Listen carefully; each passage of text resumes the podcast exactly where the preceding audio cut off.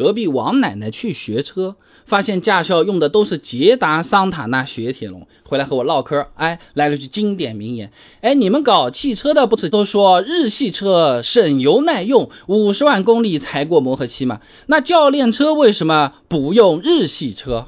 我笑了笑，就跟王奶奶解释说啊，等你考试的时候，考试车就是捷达、桑塔纳、雪铁龙这些车子，驾校这是用心良苦啊，为了大家考试更容易一点啊。哎，要是王奶奶天天都用家里的迈巴赫练车，那考试的时候给她一台桑塔纳，估计人家是要傻掉的。哎，这个档位是怎么挂的？哎，这个我这个挂档没有反应的嘛？怎么雨刮器开始动起来了？哎，我倒车的时候后视镜怎么不会往下面翻呢？我根本就看不到地上那个线嘛。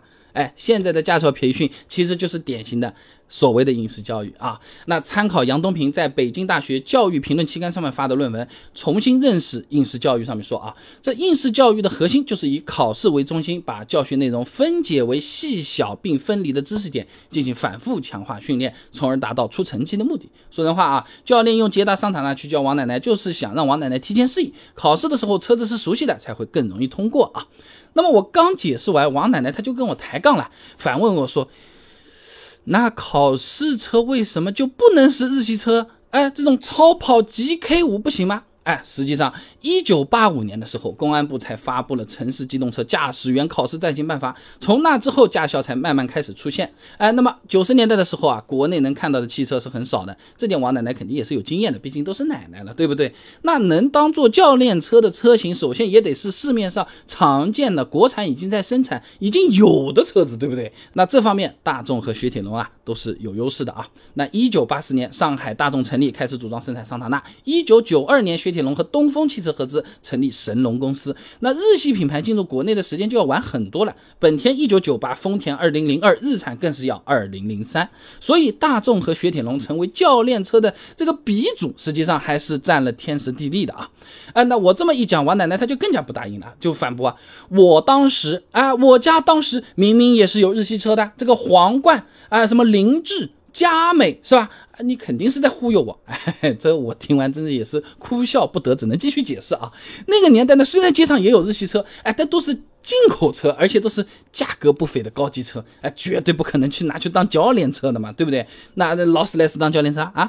那二十世纪九十年代的日系车价格，对当时来说算是天价了啊。你比如说丰田佳美三十九万五千块，哎，皇冠四十八万，哪怕是最便宜的本田思域也要二十八万五呢。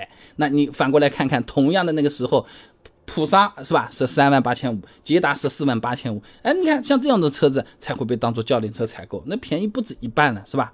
那么王奶奶还是不服气，她就继续会问啊啊。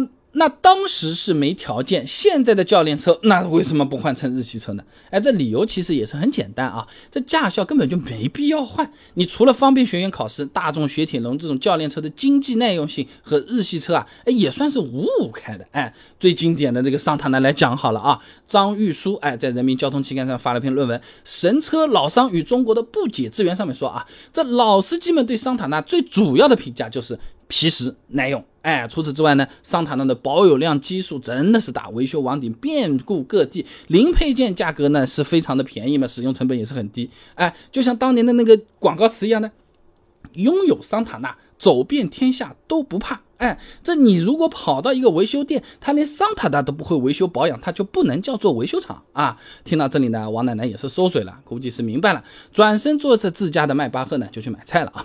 那总而言之呢，大多数的这个教练车呢，都是捷达、桑塔纳、雪铁龙，而不是日系车。一方面呢，是由于最开始成为教练车，这就是这些，哎，那那就一直沿用下来了。另一方面呢，为了尽量和考试车保持一致，让学员更好出成绩呢，也就后面很少改用日系车了啊。